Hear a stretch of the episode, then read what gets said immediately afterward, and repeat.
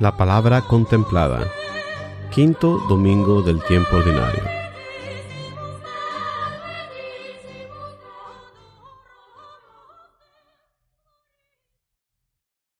Lectura del libro del profeta Isaías. Esto dice el Señor. Comparte tu pan con el hambriento, abre tu casa al pobre sin techo, viste al desnudo, y no des la espalda a tu propio hermano. Entonces surgirá tu luz como la aurora, y cicatrizarán deprisa tus heridas. Te abrirá camino la justicia, y la gloria del Señor cerrará tu marcha. Entonces clamarás al Señor y Él te responderá. Lo llamarás y Él te dirá, aquí estoy. Cuando renuncies a oprimir a los demás, y destierres de ti el gesto amenazador y la palabra ofensiva, cuando compartas tu pan con el hambriento y sacies la necesidad humillado, brillará tu luz en las tinieblas y tu oscuridad será como el mediodía. Palabra de Dios. La respuesta al salmo de este domingo es, el justo brilla como una luz en las tinieblas.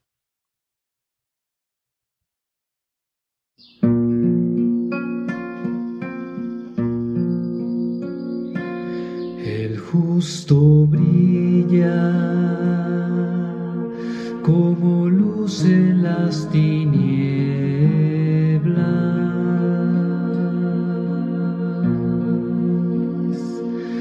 quien es justo, clemente y compasivo,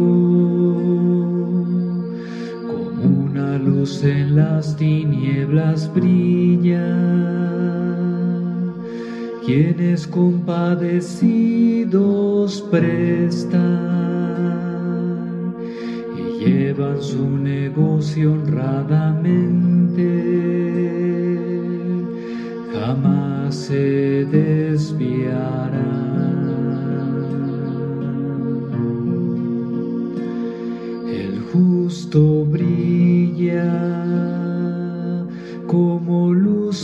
Las tinieblas.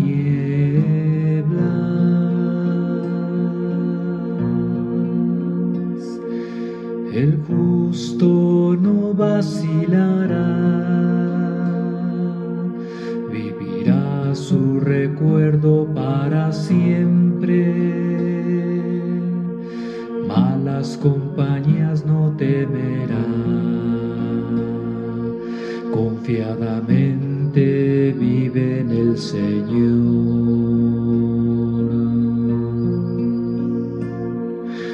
El justo brilla como luz en las tinieblas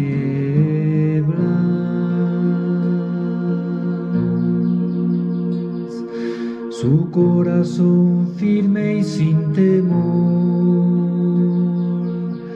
al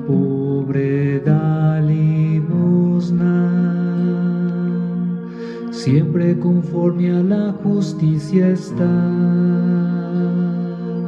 su frente se alzará llena de gloria. El justo brilla como luz en las tinieblas.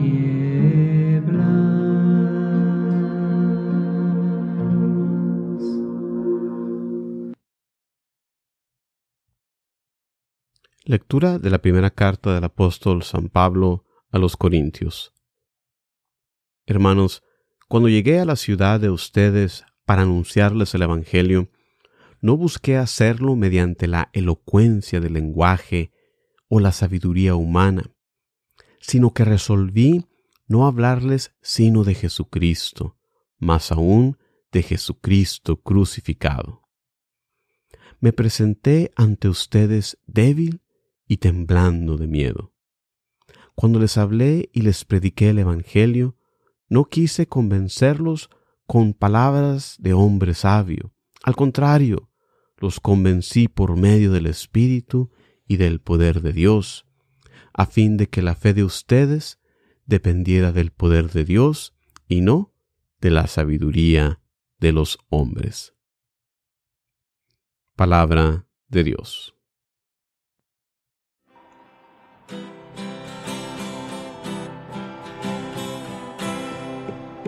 Hallelujah.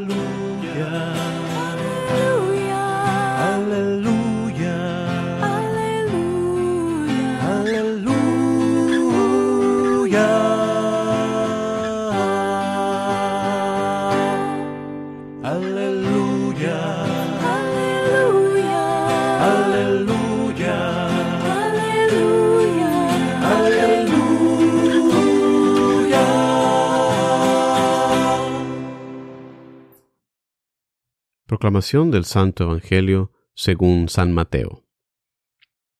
En aquel tiempo Jesús dijo a sus discípulos, Ustedes son la sal de la tierra. Si la sal se vuelve insípida, ¿con qué se le devolverá el sabor? Ya no sirve para nada, y se tira a la calle para que la pise la gente. Ustedes son la luz del mundo. No se puede ocultar una ciudad construida en lo alto de un monte, y cuando se enciende una vela, no se esconde debajo de una olla, sino que se pone sobre un candelero, para que alumbre a todos los de la casa.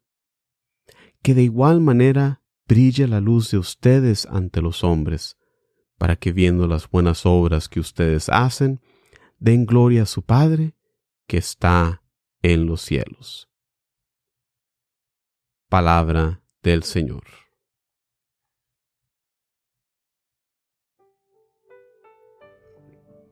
Muy buenas tardes, días, noches, donde quiera, cuando quiera que nos estén escuchando.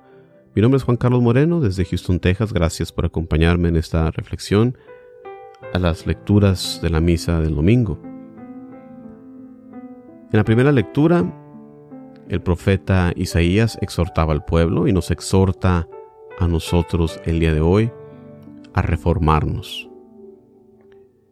Mientras la gente realizaba su ayuno y todas las cosas externas que creían ellos hacía un buen creyente, seguían pecando de otras maneras. Como nos dicen los versículos anteriores a esta lectura. Miren, cuando ustedes ayunaban lo hacían por interés y a todos sus obreros explotaban. Es que ustedes ayunan para litigio y pleito y para dar de puñetazos a malvados. No ayunen como hoy para hacer oír en las alturas su voz.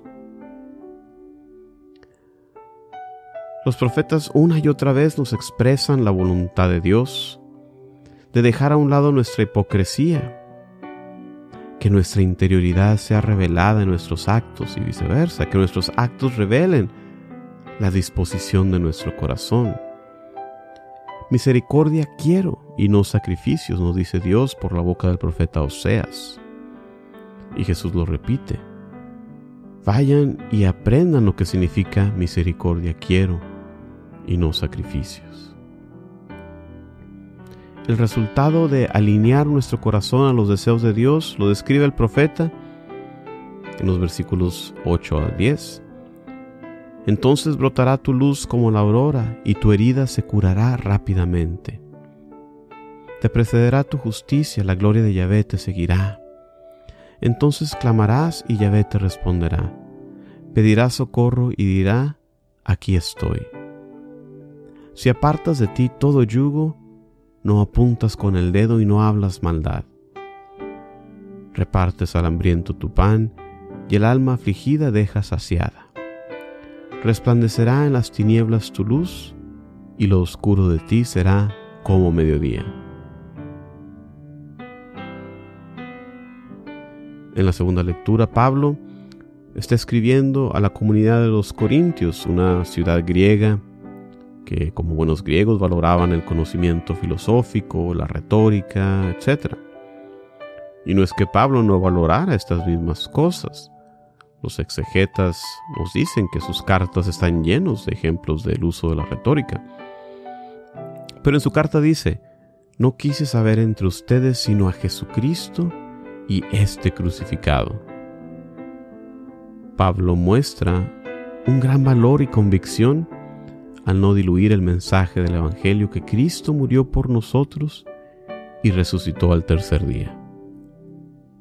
Hay que recordar que para la filosofía de Platón, de los griegos de aquel entonces, para ellos la resurrección es una tontería. De acuerdo al platonismo, había una cierta oposición entre el espíritu y la carne, con el espíritu siendo la parte superior. La muerte era algo deseable porque de cierta manera liberaba al espíritu de las cadenas de la carne. Por eso para ellos la resurrección no tiene sentido. Sin embargo, Pablo se muestra fiel al mensaje del Evangelio y no trata de hacerlo más atractivo a su mentalidad filosófica, sino que se mantiene fiel a la verdad, para que su fe se fundara no en la sabiduría de los hombres, sino en el poder de Dios, como Él nos dice. Jesús en el Evangelio de este domingo nos llama a ser la luz del mundo. ¿Y en qué aspecto se puede decir que somos nosotros luz? Y aún más, luz del mundo en el contexto de este capítulo 5 que estamos considerando hoy. Los versículos justo antes de esta lectura contienen la sublime enseñanza de las bienaventuranzas. Bienaventurados los pobres de espíritu, los mansos, los que lloran, los que tienen hambre y sed de justicia, los misericordiosos, los limpios de corazón, etc. Jesús nos está enseñando las cualidades de sus discípulos estas cualidades que son el centro de la moralidad cristiana, con ayuda del Espíritu Santo nos llevan a acercarnos a Dios. Mientras más cerca estamos de Dios, más nos parecemos a Él. Esto nos lo demuestra Moisés cuando después de estar en comunión con Dios en la cima de la montaña, baja y la gente lo mira con temor, ya que su rostro resplandecía al haber hablado con Dios estando cerca de Dios, siguiendo sus preceptos, siguiendo su voluntad, nos hace compartir un poco de su luz radiante. Y esta luz no es para que brillemos y nos halaguemos nosotros mismos por esta brillantez. Esta luz no es para nosotros, sino para traer a otros a Dios. Esta fue la razón que Dios constituyó su pueblo de Israel, no porque eran algo especial en sí mismos, sino para ser luz de las naciones, es decir, para guiar a todos los pueblos a Dios. Esto es lo mismo que nos enseñan los papas en nuestros días.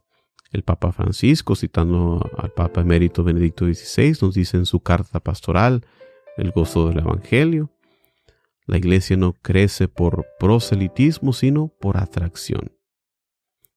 Somos llamados entonces a ser esta luz que lleva a otros a Dios recordando que brillamos no por luz propia, sino por la luz de Jesucristo que nos dice, yo soy la luz del mundo. Roguemos para que, bañados de esta luz, tengamos la convicción, el valor, la entrega de mostrarle a nuestro prójimo la verdad y el camino hacia Dios. Muchísimas gracias una vez más por acompañarme. Se despide de ustedes desde Houston, Texas, su hermano Juan Carlos Moreno, recordando que pueden visitar mi sitio web para más recursos para la formación, vayan al. Muchísimas gracias, pase bien para ustedes siempre.